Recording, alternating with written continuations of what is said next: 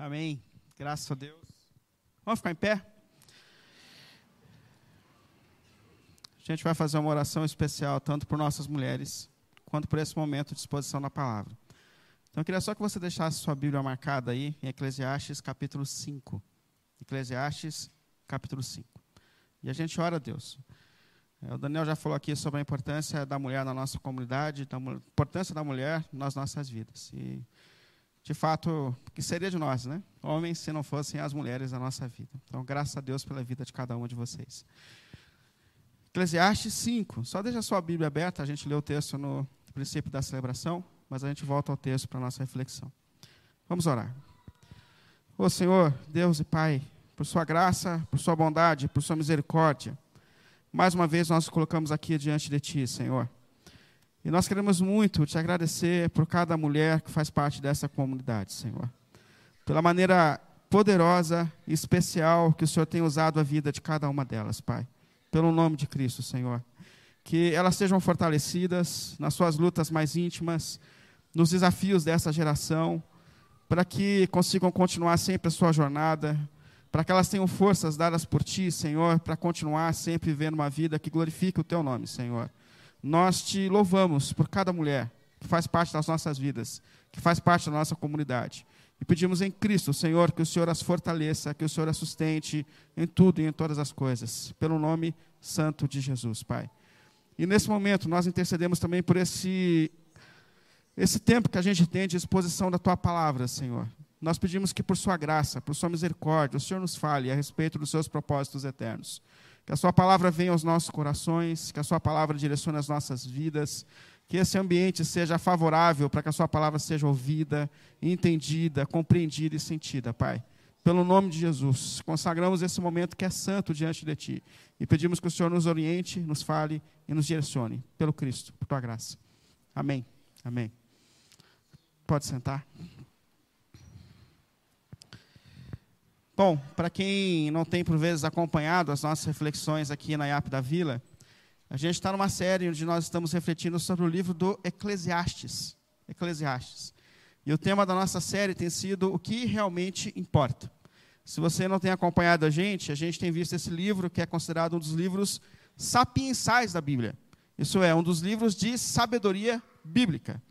O autor desse livro, a gente entende que é Salomão, filho de Davi, um dos homens mais inteligentes da história, mais poderosos da história, e que no fim da sua jornada, no fim da sua vida, parou para falar e para ensinar a respeito de princípios e valores eternos.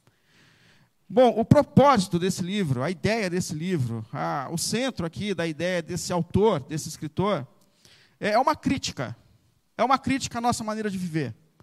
Ele está diante de um grupo de pessoas e ele percebe que os nossos corações são corações é, materialistas, ativistas, é, uma mentalidade aquisitiva, uma mentalidade é, hedonista, e ele faz uma crítica à nossa maneira de viver. Ele olha para essa busca desenfreada que por vezes se estabelece na nossa vida por poder, por riqueza, é, por prazeres, a, a, nossa relação desequilibrada por vezes com o próprio trabalho, e ele vai olhando para essa maneira que a gente vai lidando com as coisas dessa vida e tentando encontrar sentido e significado é, nas coisas dessa vida, e ele começa a desconstruir tudo isso. A ideia do Eclesiastes é mais ou menos como alguém que vê uma criança com um balão na mão assim, e ele vem com um alfinete e estoura o balão. É mais ou menos isso que ele faz com a gente. Ele percebe que a gente constrói os nossos balões, e nós vamos inflando com os nossos sonhos, ele vem estourando, dizendo a alegria, o sentido da vida, o propósito da vida não está nas coisas. E a gente precisa saber lidar com cada coisa dessa vida de maneira equilibrada. Por isso, uma das palavras mais intensas desse livro é Ebel, ou rebel, que é essa expressão de vazio, vaidade, sem sentido. É, e, aqui, e aqui são palavras de um homem que esteve nesses topos da existência, de alguém que chegou lá. Ele fala: Eu ganhei dinheiro, eu tive amores, é, eu ganhei notoriedade, eu fiz sucesso, eu cheguei num lugar é, relevante no mercado de trabalho, eu estive lá. Então, aquilo que é o seu sonho, o seu propósito, eu estive lá. E aí? Foi vazio. Quando eu estive lá, minha alma não foi suprida. E a ideia desse livro é que só Jesus, só Jesus, só Deus é capaz de satisfazer a alma humana. Que só diante de Jesus a gente encontra o equilíbrio que a gente tanto procura, a satisfação que a gente tanto procura em relação ao nosso ser. E chega um momento que ele para de falar em relação às coisas debaixo do sol que é uma expressão muito comum nesse livro. É debaixo do sol. Quando ele fala debaixo do sol, ele está falando desse mundo físico, dessa nossa realidade, desse mundo em que nós vivemos. Mas nesse momento do livro, ele muda o foco. E ele começa a falar das coisas que estão acima do sol. Ele fala de Deus. Ele fala do nosso relacionamento com Deus. Ele fala do nosso relacionamento com a comunidade, do tipo de espiritualidade que a gente desenvolve na jornada e na caminhada. Mas, apesar de mudar o assunto, ele fala que o mesmo tédio, o mesmo vazio que alcança a nossa vida debaixo do sol, pode também alcançar a nossa vida diante de Deus. Que a gente também pode perder o sentido, pode ser preenchido por um vazio, quando se trata da nossa caminhada e da nossa jornada espiritual. Por isso ele muda o foco. E ele começa a falar sobre a, a importância da gente cuidar das coisas que estão acima do sol ou do tipo de relacionamento que a gente tem desenvolvido com Deus na nossa jornada e na nossa caminhada. Por isso, o tema de hoje é uma reflexão sobre uma mente religiosa, às vezes vazia, impessoal, é, versus uma mente relacional, que leva a sério o seu relacionamento com Deus e a sua vida com Deus. E esse texto do Eclesiastes, capítulo 5, ele é considerado agora uma crítica, não só às coisas debaixo do sol, mas à maneira que a gente tem se relacionado com Deus, com o tipo de culto, com o tipo de espiritualidade que a gente, por vezes, tem desenvolvido. É, ele olha para aquelas pessoas do seu tempo e olha para a gente também. E percebe que nós temos, uma, por vezes, uma espiritualidade vazia, uma espiritualidade que não se manifesta mais em reverência diante de Deus, que a gente vai perdendo isso. Ele percebe que a gente diz palavras diante de Deus, mas são palavras vazias, que já não vêm mais no nosso coração. Gente, ele percebe que a gente assume compromissos com Deus, mas que a gente não leva a sério mais os compromissos que a gente assume diante de Deus. É, que a gente também tem dificuldade de lidar com a palavra de Deus. Isso é, a gente escuta, a gente entende, mas a maneira que a gente leva isso para a vida, ele fala, não está coerente. Então ele olha para essa sociedade do seu tempo, mas como palavra de Deus, olha também para os nossos tempos e faz uma crítica à nossa espiritualidade contemporânea, que por vezes tem sido muito mais centralizada no próprio ser humano do que no Deus, Criador dos céus e da terra e em Sua palavra. E a questão é como a gente pode se livrar ou não cair nesses erros da jornada espiritual, da caminhada espiritual. Como a gente pode desenvolver uma vida, agora falando das coisas que estão acima do sol, ou um relacionamento com Deus saudável, equilibrado e coerente. Primeira coisa que eu percebo ele dizendo aqui: resgate sempre a sua reverência diante de Deus. Ou não perca a reverência diante de Deus. Ou não perca a reverência com as coisas de Deus. No versículo 1 desse texto, ele diz assim: quando você for ao santuário de Deus, seja reverente.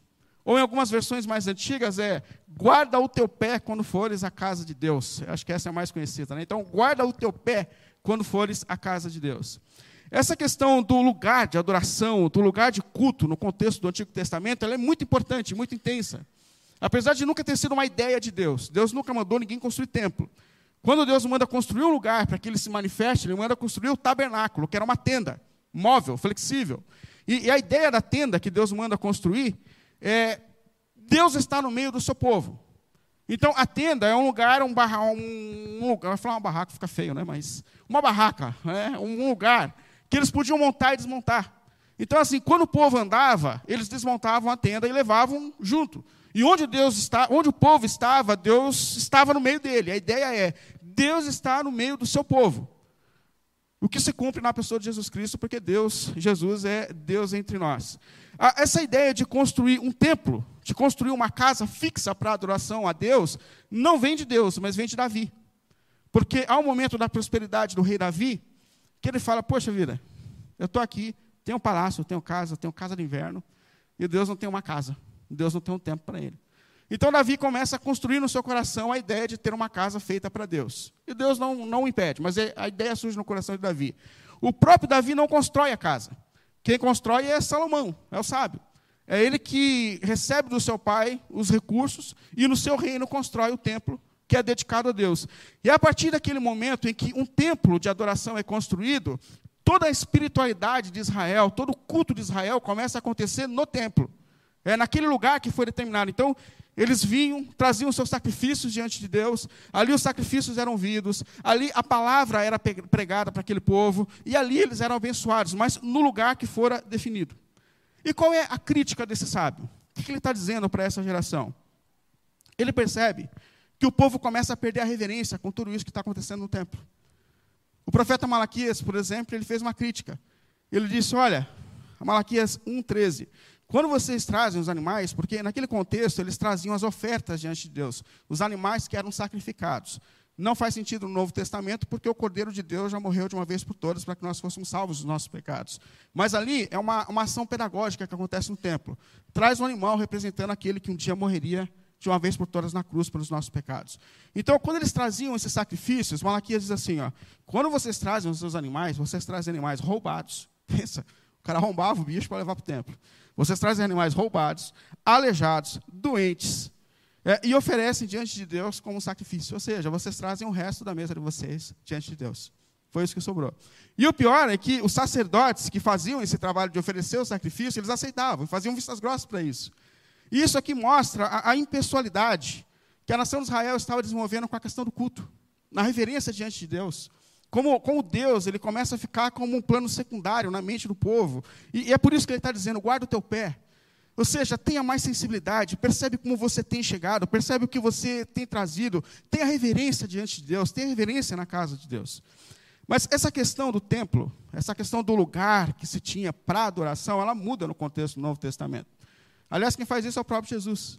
Porque há um momento em que Jesus ele está saindo do templo com os seus discípulos, e eles fazem aquele momento assim nostálgico com o templo. Eles olham para trás, olham para a construção e falam assim: Senhor, dá uma olhada nisso. Que coisa linda. Que templo extraordinário. Aí Jesus olha para aquilo e ignora essa palavra e fala assim: vocês derrubarão o templo de Deus, mas em três dias ele vai ficar em pé de novo. Fala, como, Senhor? Como? Como que uma construção que demorou tanto tempo, que investiu tanto recurso, o Senhor fala que vai colocar esse negócio em pé em três dias? Mas ali, Jesus começa a transferir a ideia de que a presença de Deus está na casa, para desenvolver no povo e em nós uma ideia de que a presença de Deus está nele. Isso é, Ele é o templo de Deus, Ele é a habitação de Deus. Jesus é o próprio Deus encarnado entre nós. A presença de Deus não está no templo, mas a presença máxima de Deus está na pessoa do Cristo. Ele é a habitação do Espírito. E ele não só é a habitação plena do Espírito, mas faz os seus discípulos habitação do Espírito de Deus. É o que diz o apóstolo Pedro na sua carta, quando ele diz: Vocês também estão sendo utilizados como pedras vivas na edificação de uma casa espiritual. Ou seja, Jesus é a habitação plena de Deus. E Jesus faz daqueles que são seus discípulos a habitação da presença de Deus. Então Deus está aqui hoje. Está aqui por quê? Por causa do templo? Não, está aqui porque você está aqui, porque você é casa de Deus. Você é a habitação de Deus. Essa figura muda, não é o lugar, são as pessoas, não é o ambiente, mas a casa sou eu, o templo é o meu corpo, o templo é a minha vida. E é por isso que Jesus fala: onde estiverem dois ou três reunidos, eu ali estarei. Porque onde Deus está? Deus está onde está o seu povo. Deus está onde os seus discípulos se reúnem para buscá-lo e para adorá-lo. E isso fica muito nítido, essa ideia da casa sendo transferida para a pessoa, na conversa que Jesus tem com a mulher samaritana. Porque a mulher pergunta para Jesus assim: Senhor, qual é o lugar certo para adoração? Onde é que a gente deve buscar Deus? Porque existia aquela discussão entre samaritanos e judeus, porque eles tinham uma bifurcação. Então, aonde eu devo buscar Deus? Qual é o lugar que eu devo adorar Deus? Ele fala: Minha irmã, Chegou a hora em que Deus vai buscar adoradores que não estão mais limitados ao templo, mas aqueles que o adoram em espírito e em verdade. Ou seja, a adoração acontece na vida daqueles que carregam o Espírito de Deus em si. Não é mais uma ideia de templo, não é mais uma ideia de lugar. O lugar onde Deus está é na tua vida, é no teu corpo, é em si. Você é templo vivo de Deus. Essa ideia é completamente mudada. E aqui vem a importância dessa expressão de guarda o teu pé. Ou seja, olha os teus caminhos. Você é casa de Deus. Você é a habitação viva de Deus. Eu acho interessante quando Jesus fala com a samaritana e ele toca na questão da vida pessoal dela, ela muda de assunto, ela fala de templo. Escuta, eu sei dos seus relacionamentos, você já está no quinto. Inclusive você está com um homem que nem é teu marido. Fala, então, Senhor, onde é o lugar de adoração? Vamos falar de mim, vamos falar do templo. Ele fala, não, não, vamos falar de você, porque você é a habitação de Deus. Você é o lugar onde Deus está. Essa é a consciência que se desenvolve dentro do contexto do Novo Testamento a respeito da casa de Deus, da reverência que a gente tem. A tua vida é casa de Deus, você é casa de Deus você é habitação de Deus. Agora, como então a gente pode desenvolver uma espiritualidade saudável dentro dessa consciência do Novo Testamento? O que a gente faz diante disso? Aí eu percebo esse sábio dando dois conselhos para que a gente desenvolva uma vida e uma espiritualidade saudável. Primeiro, tenha disposição em ouvir tenha disposição em ouvir. Olha aí de novo agora, primeiro versículo, na segunda parte do Eclesiastes, capítulo 5. Quando se aproximarem para ouvir, aliás, quem se aproxima para ouvir é melhor do que aqueles tolos que oferecem sacrifício sem saber que estão agindo mal. Percebe aqui que a expressão dele é: quem se aproxima para ouvir é melhor do que aquele que se aproxima para oferecer sacrifícios diante de Deus. Essa ideia de ser chamado para ouvir, de dar ouvidos à palavra de Deus, de ser sensível àquilo que Deus está dizendo, é algo que Deus tem feito desde o contexto do Antigo Testamento. Aliás, um dos textos mais importantes do Antigo Testamento é o Shema, Deuteronômio 6, 4, onde Deus para diante da nação de Israel e diz assim: Ouve, ó Israel, ouve, ó Israel, o Senhor teu Deus é o único Deus. Desde aquele momento, Deus começa a trabalhar a consciência do seu povo que ouvir é melhor do que falar. A importância de ter uma comunidade sensível à palavra de Deus e aos ensinos de Deus. E por que, que isso é tão importante? Por que, que ouvir na vida do crente é algo tão relevante, tão significativo? Paulo fala que a verdadeira fé só se manifesta na vida daqueles que conseguem ouvir. A fé vem pelo ouvir e ouvir a palavra de Deus. Isso é, só pela palavra a gente entende a nossa situação, só pela palavra de Deus, só pelo ouvir a palavra de Deus, a gente entende quem é Deus, e só pela palavra de Deus a gente entende o que Cristo fez por nós na cruz para que nós fôssemos resgatados. É pela palavra que o nosso coração se sensibiliza a respeito do Evangelho. É, mais do que isso, o apóstolo Tiago, ele diz assim, Tiago 1, a partir do 19, ele fala, meus amados irmãos, desenvolvendo a consciência da necessidade da gente aprender a ouvir. É, meus amados irmãos, tenham isso em mente. Sejam todos prontos para ouvir e tardios para falar. Tenham mais disposição em ouvir. E aqui é uma conexão com a palavra de Deus, porque ele continua dizendo assim: aceitem humildemente a palavra de Deus que em vocês foi implantada, ou seja, escutem a palavra de Deus. Escutem o que Deus está dizendo. É, ele fala assim, porque aqueles que escutam a palavra e não dão ouvidos, ou não deixam ela descer ao seu coração e causar transformação, é como um homem que olha no espelho percebe as suas desordens, mas não batalha para colocar o seu coração e a sua vida em ordem. Então, escutem, escutem. Isso acontece também no ministério de Jesus, porque Jesus ele percebe um negócio importante. Ele percebe que o número de pessoas que estão ao redor dele é cada dia maior. Mas Jesus nunca se encantou com multidões. Jesus nunca se encantou com multidões. E ele percebe aquele grupo de pessoas, por quê? Porque a gente vai onde tem gente, não é assim? Tá legal lá. Aliás, estava rolando pão e vinho de graça, aí que o pessoal começou aí mesmo, e rolavam os milagres. Então, há um número muito grande de pessoas que começam a se reunir diante de Jesus, e aquilo começa a empolgar a multidão, mas o Senhor, ele percebe uma coisa. As pessoas estão ali, mas o coração delas está distante. E há um momento que ele olha para aquelas pessoas e diz assim, por que, que vocês me chamam de Senhor? Sendo que vocês não dão ouvidos às minhas palavras. Por que, que vocês estão me chamando de Senhor? Se o que eu falo não muda a vida de vocês, não muda o coração de vocês. E ele faz um alerta dizendo assim: olha, quem não dá ouvidos à minha palavra, quem desenvolve uma espiritualidade distante dos meus ensinos, é como alguém que constrói uma casa na areia. Ou seja, quando vier a tempestade da vida, porque, como disse o sábio, não é uma questão de escolha, a vida é feita de fases, a vida é feita de momentos. E a gente precisa estar sensível a isso. Agora, quem tem ouvido as palavras de Jesus, quem tem batalhado para ouvir e viver aquilo que Jesus está dizendo, tem construído uma casa na rocha capaz de sustentar a esses momentos e as estações da vida. Jesus se mostra preocupado com essa espiritualidade que era construída distante da palavra de Deus. E se a gente pensar, por que, que isso é tão importante? Por que, que dar ouvidos à palavra de Deus e ouvir o que Deus está dizendo é importante? Sem a palavra, a gente tende a construir uma comunidade à nossa própria imagem, à nossa própria semelhança. Ou seja, a gente começa a ter pregações que não falam a respeito daquilo que Deus está dizendo, mas daquilo que a gente quer ouvir. Escuta caminhos que tem tomado hoje a teologia dos nossos dias, teologia da prosperidade, e tantos outros caminhos que são palavras de afirmação, pessoas que não pregam a palavra, mas pessoas que usam a palavra para dizer aquilo que as pessoas querem ouvir. Sem a palavra de Deus, ou sem entender a vontade de Deus, a gente canta aquilo que a gente quer cantar. A gente tira Jesus do foco, tira Jesus do centro e começa a cantar as coisas que a gente quer cantar, fazer aquilo que a gente quer cantar. Sem a palavra de Deus, outras questões se tornam essenciais na comunidade.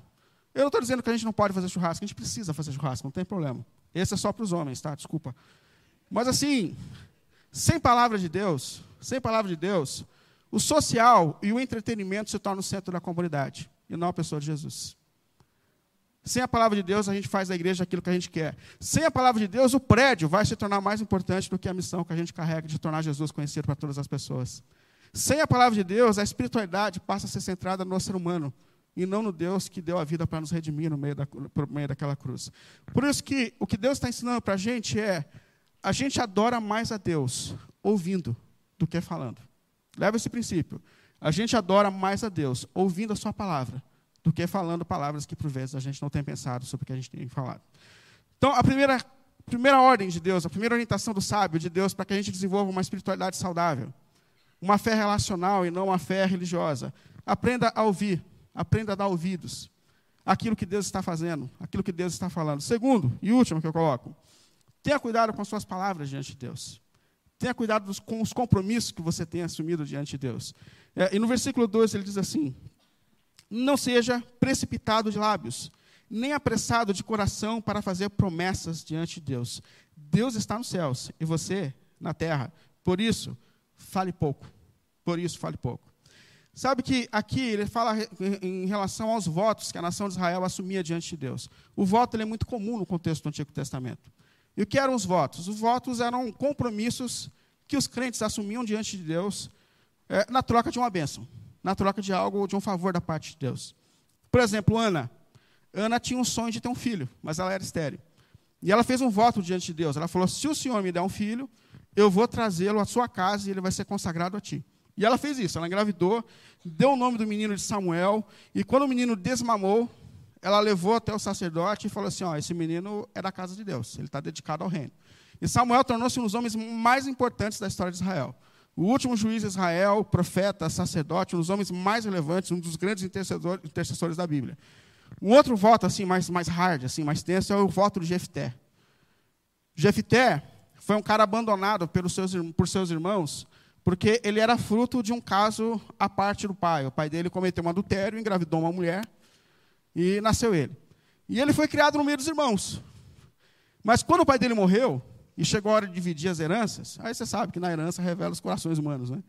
E quando chegou a parte, a hora de dividir as heranças, é, eles disseram assim: escuta, você é casa do pai, você não é irmão nosso. Então, por favor, vai embora. E colocaram o cara para fora de casa. Mas chega um momento, e ele passa a viver na rua, ele passa a viver com os vadios da rua, ele constrói uma vida doida assim. Mas chega um momento em que os irmãos de Jefité passam apuro, porque um outro povo quer tomar tudo que é deles.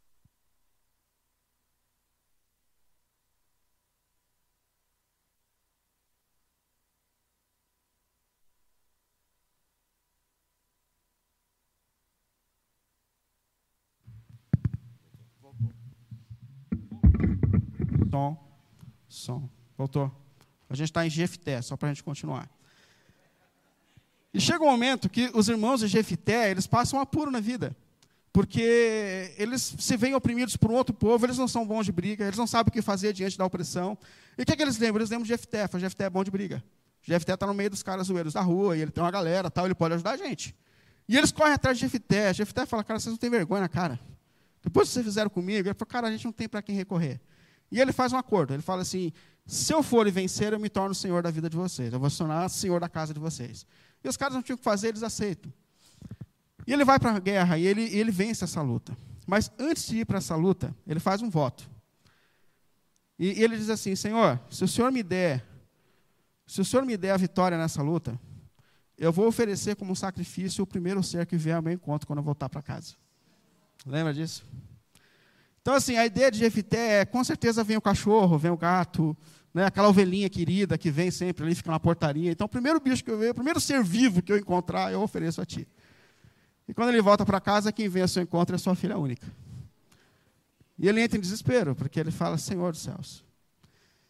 E ele conta para a filha, ele fala, filha, lá fala, pai, se o senhor prometeu, a gente precisa cumprir. Então me dá um tempo para eu chorar um pouco, e depois o senhor faz. E ele fez o que ele fez. Mas sabe que essa história de Jefité, ela tem uma conexão muito intensa com o Evangelho, porque, primeiro, ele faz esse voto diante de Deus porque ele sabe que não é digno da intervenção de Deus. Então, o sacrifício de algum ser, ele faz lembrar a gente de que alguém precisaria morrer para que nós tivéssemos vitória na vida. E esse ser que morre representa o que Cristo faria por nós na cruz. E, e, essa disposição da menina em morrer representa o que Cristo fez por nós naquela cruz, porque ela não tinha nada a ver com a história. E ela morreu. Jesus não tinha nada a ver com os nossos problemas, mas mesmo assim ele quis morrer por nós na cruz para que nós fôssemos limpos dos nossos pecados. E o que a gente aprende com a história de Jefité é que os compromissos que nós assumimos diante de Deus precisam ser levados mais a sério. Os compromissos que a gente tem assumido diante de Deus precisam ser levados mais a sério.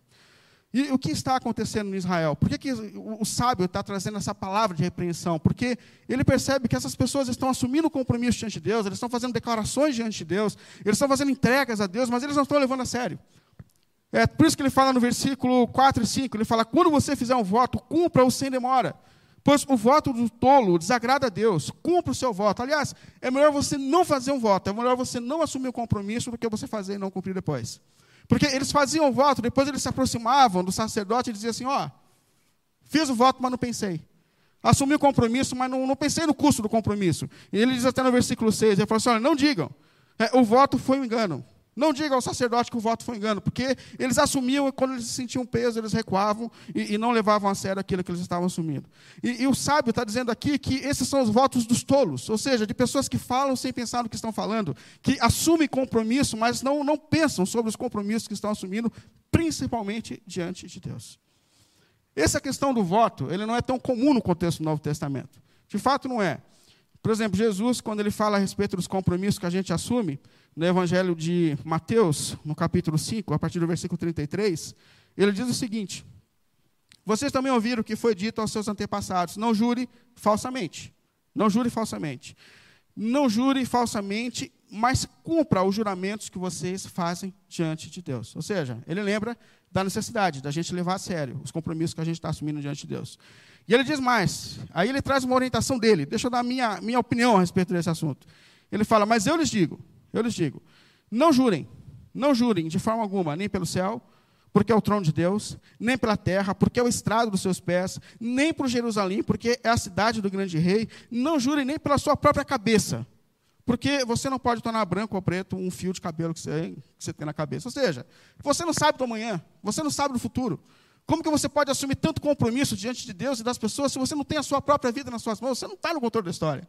O Eugênio Peterson, quando ele fez a tradução desse texto, que tem um texto comentário, no capítulo 5 do Eclesiastes, ele colocou o título assim: Deus está no comando da vida e não você. Então, cuidado com as coisas que você fala. Você não sabe do seu futuro. Você não sabe do seu amanhã. Portanto, Jesus fala: é mais seguro dizer sim, sim ou não. Ou é ou não é. Do que você sair fazendo promessas por aí sem saber se você tem capacidade de cumprir aquilo que você está dizendo depois. E Jesus, ele não só fala a respeito dessa seriedade do compromisso, mas ele fala sobre aquilo que a gente fala diante de Deus. É, há uma conexão muito intensa entre o Evangelho de Mateus, no capítulo 6, e as palavras do Eclesiastes. Porque ali ele fala a respeito das nossas ansiedades, das nossas inquietações. Jesus fala sobre isso. Não andeis ansiosos por coisa alguma. É, olha Salomão, nem ele, com toda a sua glória, se vestiu como os lírios do vale, com toda a sua beleza que é dada debaixo do cuidado de Deus. E, e ele, nesse texto, também fala a respeito do cuidado que a gente tem que ter com as nossas palavras, inclusive diante de Deus. E ele falou assim: quando vocês forem orar, Primeiro, não use de vãs repetições. Ou seja, não fica falando, falando, falando, falando, falando, sem pensar o que você está falando, sem refletir sobre o seu, o seu, coração. E naquilo ali você assume compromisso, você faz declarações diante de Deus que você não reflete, que não vem do seu coração. Então, cuidado. Não façam vãs repetições. É, e aqui ele continua dizendo assim, porque quem faz isso é o pagão, é o religioso, é uma mente religiosa. Porque qual é a ideia da mentalidade religiosa? A ideia da mentalidade religiosa é que a gente tem um Deus parado no céu. Eles até acreditam que existe um ser supremo que pode todas as coisas, que está superior sobre todas as coisas, mas há uma dificuldade de entender que esse Deus é um ser pessoal. É o Deus que conhece a nossa vida, que conhece a gente, que anda com a gente. Então ele fala assim: quando você for orar, não fica dizendo palavras vãs, vazias. Por quê? Porque o Pai conhece você. E ele fala assim: olha, ainda não sai uma palavra da sua boca. E Deus já sabe o que Deus você tem para dizer.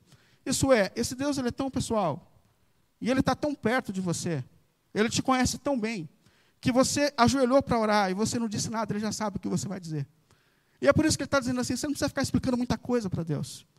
Derrama o teu coração. Aí Jesus fala assim: mas quando você for orar, vai para o teu quarto em secreto e coloca diante de Deus as suas inquietações. Fala para Deus a respeito dos seus pecados não vencidos, das mudanças que ainda não aconteceram. Fale com Deus a respeito daquilo que precisa ser mudado na sua vida e no seu coração. Fala com Deus a respeito das suas fraquezas, das suas inquietações, das suas ansiedades. Por quê? Porque Deus está tão perto de você, tão perto de você. E, e, diante dele só faz sentido quando a gente derrama aquilo que está no nosso coração, aquilo que faz o nosso, que dá sentido à nossa existência. Deus é um ser completamente perto. E Jesus não só ensina a, a, nossa postura diante de Deus, que é muito mais de relacionamento do que de um movimento que tenta fazer Deus se mover. E ele ensina sobre o que dizer diante desse Deus. Porque ele fala assim, na sequência do texto, ele fala assim, então vai para o teu quarto. E quando você estiver lá no teu quarto, o que você diz diante de Deus? Primeiro, você fala, Pai. Pai. Isso aqui quebrou toda a mentalidade religiosa, porque Deus é o nosso Pai. Deus é um ser que está próximo de nós. Deus é um ser que se envolve com a gente no sentimento, no relacionamento. Essa semana eu estava fazendo lição com meu filho, como toda semana a gente faz, todo dia de manhã. Aí teve um momento que eu falei assim, com o Vitor, eu falei, cara, eu já te ensinei isso 500 vezes. Você não aprendeu, cara? Mas quando eu falei isso, veio assim uma flechada, assim, bem no meu coração, dizendo assim, já pensou se eu falasse isso para você? Já te ensinei isso 500 vezes, você não muda, você não se corrige. Aí eu falei, não, mas não tem problema, filho, o pai te ensina de novo, o pai te ensina de novo. Porque esse é o relacionamento que Deus desenvolve com a gente, Deus é pai. E nós só estamos ainda na presença de Deus porque Ele é um Senhor que desenvolve um relacionamento de amor com a gente, de afeto, de cuidado. Deus é o nosso pai. Mas Ele fala, Pai nosso que estás no céu, e a mesma palavra que o sábio traz aqui, quando a gente vai falar diante de Deus, ele fala: Deus está no céu e você na terra, por isso fale pouco. O que ele desperta em nós aqui é um sentimento de reverência diante de Deus, porque assim de fato Deus está perto. Pelo sacrifício de Jesus, pelo sangue de Jesus, nós somos aproximados de Deus, e Deus é um ser pessoal, próximo de nós. Mas Deus não é uma pessoa qualquer. Deus não é um amigo qualquer de trabalho. Deus é santo. Deus é aquele que está no céu, rodeado de anjos. Ele é santo, santo, santo. Então, quando a gente se aproxima desse ser, a gente não pode perder a consciência de quem ele é. Ele é um Deus santo. Ele é um Deus que exige de nós referência, a postura correta diante dele. Por isso que ele fala: seja santificado, que seu nome seja santificado. Ou seja, que esses que entram na sua presença tenham consciência de que tu és um Deus santo, santo, santo. E que isso gere em nós reverência no momento da oração, diante da tua santidade, diante de quem tu és. Santificado seja o teu nome, Senhor, entre nós. E a sequência da oração inverte toda a, a religiosidade, ou toda a espiritualidade pagã, porque ele fala assim: venha sobre nós o teu reino, Senhor, e seja feita a tua vontade. Percebe que Jesus bagunçou tudo aqui? Porque quem se coloca diante de Deus dizendo, Senhor, faça a tua vontade, realiza os teus sonhos, realiza os teus planos na nossa vida. A gente não coloca diante de Deus para falar aquilo que a gente quer, daquilo que a gente acha. Aliás, a gente tem um problema sério, a gente já sabe o que precisa acontecer. Só que a gente não consegue. Deus consegue, não está afim de fazer. Aí o que a gente entende? A gente entende que ele tem que se aproximar desse Deus e fazer um movimento para convencê-lo convencê a fazer aquilo que a gente precisa. Não é isso. Essa mentalidade é religiosa. Essa mentalidade é de um Deus impessoal. Deus está próximo. E o nosso esforço espiritual tem que existir, mas para quê? Para que a vontade dele se realize nas nossas vidas, porque não há nada melhor na existência do que desfrutar da vontade de Deus se realizando na nossa existência. Você acredita nisso? Não há nada melhor na vida do que viver a vontade de Deus, do que viver o propósito de Deus, do que viver a vontade de Deus. Então, seja feita, Senhor, a tua vontade, venha reinar sobre a minha vida, venha reinar sobre a minha história, e perdoe os meus pecados, porque eu estou tentando, mas eu não consigo. E a questão do perdão, normalmente religiosa, é algo tão difícil, porque a mentalidade que se desenvolve é de mérito. Ou seja, eu faço, Deus me dá. Tudo que eu tenho é recompensa, é ferramenta de troca. Por isso que tem dificuldade de perdoar, por isso que fala mal de todo mundo, por isso que é tão crítico, porque não se enxerga, não tem consciência da graça de Deus, não tem consciência da misericórdia de Deus sobre a sua vida. É por isso essa impaciência com o próximo, com o outro. Por quê? Porque a mente é religiosa, a mente é formatada pela troca. O que eu tenho, eu tenho porque eu mereço. Mas aqueles que são filhos de Deus sabem que tudo que a gente tem é graça de Deus, é misericórdia de Deus. Nós só somos chamados de filhos de Deus porque Deus é bom, porque Deus é gracioso, porque Deus é bondoso, porque Deus é paciente, como um pai amoroso que cuida da gente. Então, assim, Senhor, assim como eu tenho desfrutado do seu amor, do seu cuidado, do seu perdão, me ajude, Senhor, a perdoar e a olhar para o meu próximo como o Senhor tem olhado para mim. Faça essa obra intensa na minha vida. E o pão nosso me dá hoje. Eu acho interessante porque o pão no contexto de Israel, era o, o, alimento básico. Eles precisavam do pão como a gente precisa do arroz e feijão. Então, quando ele fala assim, me dá o pão, ele reconhece a total dependência de Deus para viver e para sobreviver. Isso aqui é a questão de sobrevivência. Quem é filho de Deus sabe que depende de Deus a cada segundo da sua vida. Porque é nele que nós vivemos, é nele que nós movemos e é nele que nós existimos. Deus é o sustentador da nossa existência a cada minuto. E nós voltamos todos os dias à presença de Deus, reconhecendo que nós somos seres completamente dependentes do seu amor, do seu cuidado e da sua graça. Todos os dias, tudo deixa. E não nos deixe cair em tentação. Isso é, não me deixa voltar a ser aquilo que eu era antes de te conhecer. Me mantenha em santidade. Mantenha em estado de transformação, Senhor. E mais do que isso, me livra do mal. Me livra dessa natureza que foi corrompida pelo pecado. E me livra do mal que está fora de mim também, que me tenta o tempo todo para que eu saia dos seus caminhos. Livra-me do mal, Senhor. Sustenta a minha santidade, sustenta a minha transformação. Por quê? Porque teu é o reino, teu é o poder e tua glória para sempre. Não sou eu quem está no controle da vida, é o Senhor. Ele é o rei da história. E ele precisa ser o Senhor da minha história. E quando a gente pensa no Evangelho a partir do relacionamento com Deus, o gesto mais comum ou mais coerente é essa ação de entrega, de dar ouvidos à palavra de Deus, de dar ouvidos à vontade de Deus, porque não existe nada melhor na existência do que desfrutar da vontade de Deus na nossa caminhada, na nossa jornada. Porque a igreja não é um lugar de entretenimento. A igreja é um lugar de pessoas que entenderam o que Cristo estava fazendo naquela cruz para que nós fôssemos redimidos daquele pecado, dos nossos pecados. E que a partir dessa graça que um dia nos alcançou, nós somos despertados para viver uma vida que glorifique a Deus. De um Deus que deu a vida do seu próprio filho para que o relacionamento fosse restabelecido. Por isso não faz sentido a gente se relacionar com Deus de uma maneira religiosa, como se ele fosse um Deus impessoal, um Deus distante. Deus está perto de cada um de nós. Deus conhece a cada um de nós. Deus conhece as suas lutas mais íntimas, Deus conhece os seus pecados não vencidos, Deus conhece as suas fraquezas. Mas apesar de tudo isso, Ele quis dar a vida por você naquela cruz, para que o seu relacionamento fosse restabelecido com Ele. Que Deus nos ajude a ser sensível à Sua palavra. Que Deus nos ajude a ter sensibilidade a respeito dos compromissos que nós estamos assumindo diante dessa graça que um dia alcançou a nossa vida. E nos desperte para que a gente realmente desenvolva um relacionamento vivo e verdadeiro com o nosso Redentor. Pelo nome de Jesus. Amém? Vamos ficar em pé para a gente cantar.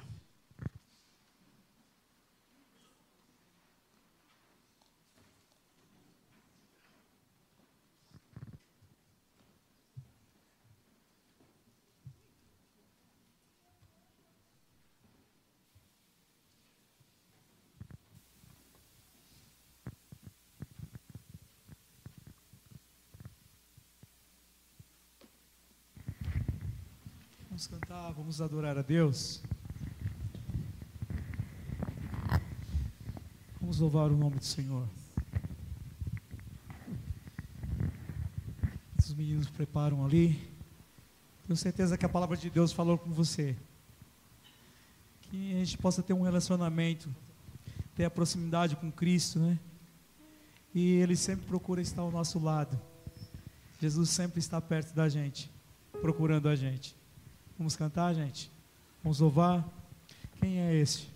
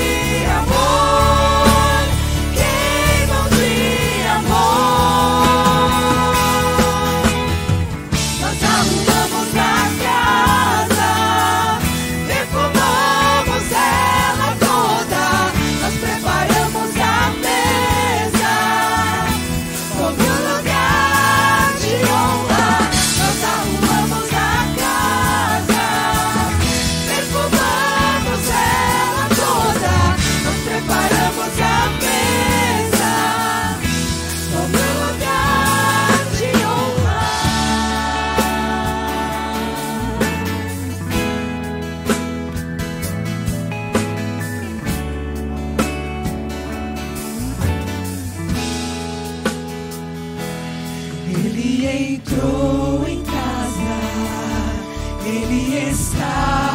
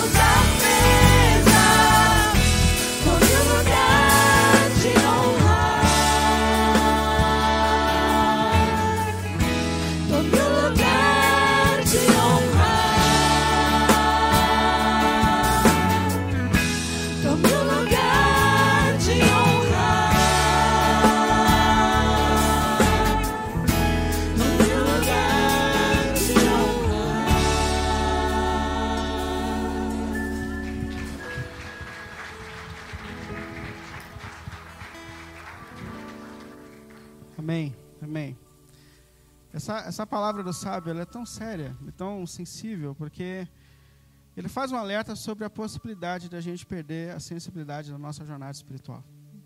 De que o sagrado, de que o relacionamento com Deus perca o lugar verdadeiro que ele tem nas nossas vidas.